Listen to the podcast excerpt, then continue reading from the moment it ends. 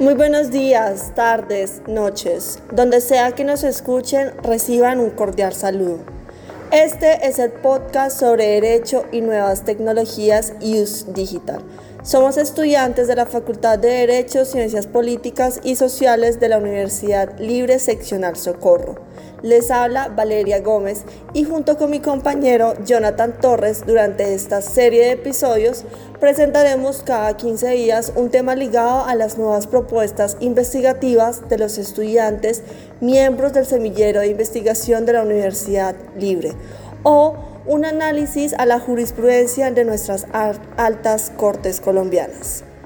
Para esta ocasión nos acompaña el estudiante Sebastián Rodríguez de sexto semestre de Derecho de la Universidad Libre Seccional Socorro, el cual tuvo la oportunidad de participar en el 43 Congreso de Derecho Procesal que se realizó en Cartagena del 5 al 9 de septiembre del presente año.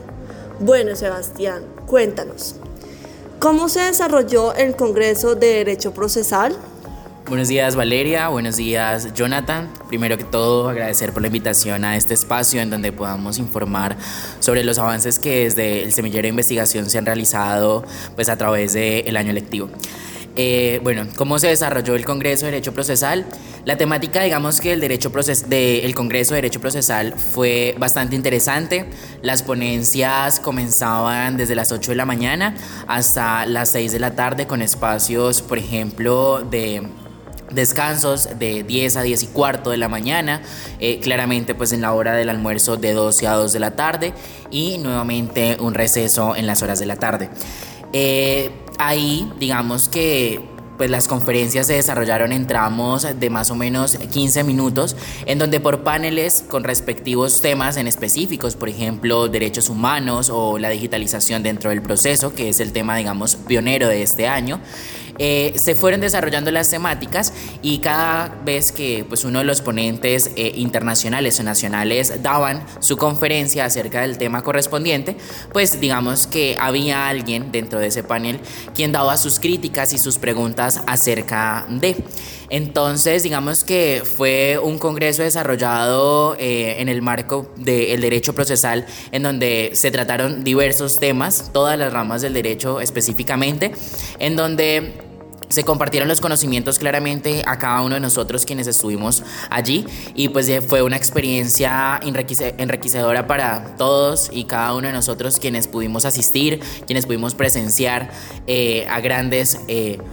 autores del derecho procesal, por ejemplo Miguel Enrique Rojas, Natam, entre otros. Y pues nada, fue bastante interesante el poder pues tener ese acompañamiento, por ejemplo, de docentes de nuestra misma facultad y pues claramente de nuestros demás compañeros. Gracias Sebastián, ¿nos podrías hablar un poco sobre tu ponencia, por favor? Perfecto, eh, claro que sí. Bueno, eh, cabe resaltar, pues primero que todo, que eh, pues fuimos al Congreso dos ponentes de, de la universidad en representación de la misma. Mi ponencia se tituló La digitalización del derecho, un estudio al acceso a la administración de justicia en los asuntos en causa propia frente a la implementación de la Ley 2213 del 2022. Para los no conocedores del derecho, la Ley 2213 del 2022 es una ley que se tramitó este año con el fin de que la digitalización se convirtiera, eh, digamos que, en el auge esencial del derecho. Eso quiere decir que la digitalización entonces se convierte de forma permanente en la vida de la abogacía para nosotros y pues digamos que la misma con, con tendencias positivas pues iba a acarrear también diversas dificultades. En el caso de mi ponencia, como se tratan los asuntos en causa propia, que son asuntos regulados a través de la Constitución en el artículo 229 y a través del decreto 196 de 1971, es digamos que aquella regla excepcional de acudir a la justicia con ayuda de un abogado. Entonces, estas dos temáticas se, eh, digamos que se relacionaron con el fin de que pudiéramos verificar si existía o no una vulneración en el derecho fundamental al acceso a la administración de justicia. Ello porque el tema del ICP para este año era derechos humanos y proceso. Por lo cual, digamos que fue una temática pues bastante pertinente para el caso. Eh, la ponencia, digamos que llevó a relatar el hecho de que existen dos problemáticas en el país. Una de ellas es que no se cuentan con las herramientas tecnológicas necesarias para hacer uso de los asuntos en causa propia, que son derechos o que es un derecho que todos tenemos, y además que no se cuenta con ese conocimiento técnico jurídico sobre el uso de las mismas. A lo cual, digamos que esto se agrava cuando, por ejemplo, en plataformas como lo son la rama judicial, no se encuentra, digamos, un espacio en el cual la persona pueda acceder a estos asuntos en causa propia, que como ya se mencionó, bueno, como ya lo mencioné, no se requiere de un abogado para tal. Entonces, la ponencia trae a colación estas dos problemáticas con su agravante y las soluciones que se plantean desde el grupo de investigación son tres. La primera es que exista claramente una regulación específica a la Ley 2213 del 2022 y claramente al Decreto 196 de 1971, que es quien regula los asuntos en causa propia en el país, con el fin de que se haga una modificación o una adición a la misma en donde se ilustre el cómo y la forma en cómo se deben tramitar los asuntos en causa propia para aquellas personas, por ejemplo, que se encuentran apartadas de la urbanización o, de la urbe. Eso porque pues son las personas que, por ejemplo, son las más afectadas. Así las cosas, también se plantea el hecho de que se dé una, eh, pues una implantación de la, del Internet, del derecho fundamental al Internet, de forma permanente y efectiva, porque si bien existen pues varios proyectos en el país, pues estos no llegan a efectivizarse de forma correcta. Y finalmente se propuso que a través de políticas públicas se lleve, eh, digamos, a través de los medios más masivos de comunicación, se lleven a, los, a las personas el conocimiento acerca del cómo deben tramitarse estos asuntos dentro de esta digitalización. Entonces, a través de estas tres propuestas y a través de las problemáticas con sus agravantes, se demuestra entonces que efectivamente en Colombia pues existe una vulneración al derecho fundamental al acceso a la administración de justicia en los asuntos en causa propia frente a la implementación de una digitalización, porque hay quienes, por ejemplo, pueden acceder a la justicia en tan solo clic, mientras otros van a buscar mientras otros buscan pues alternativas para que la digitalización no se convierta en un limitante transgresor de derechos humanos como es el caso. Entonces, por eso es que se plantea que el Estado es quien debe pues plantear eh, disposiciones para que estas soluciones o la brecha digital lleguen a pues a tener soluciones prontas y efectivas porque el, el no uso de los asuntos en causa propia pues van a acarrear para el ordenamiento jurídico que se desaparezcan. Entonces, aquí es donde se va a generar ese interrogante o esa preocupación a tal a tal cosa.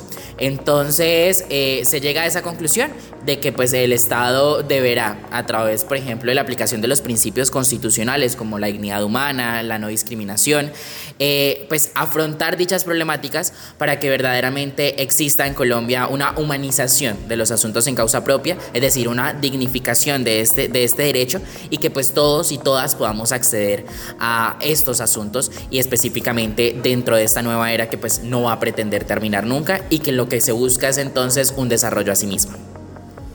Gracias Sebastián. Eh, ¿Por qué decidiste investigar sobre este tema? Bueno, perfecto. Esa pregunta me gusta. Digamos que eh, en el transcurso del desarrollo de nuestra investigación, eh, pues yo soy de sexto semestre, lo que quiere decir que no tengo, digamos, un conocimiento tan avanzado de ciertas materias.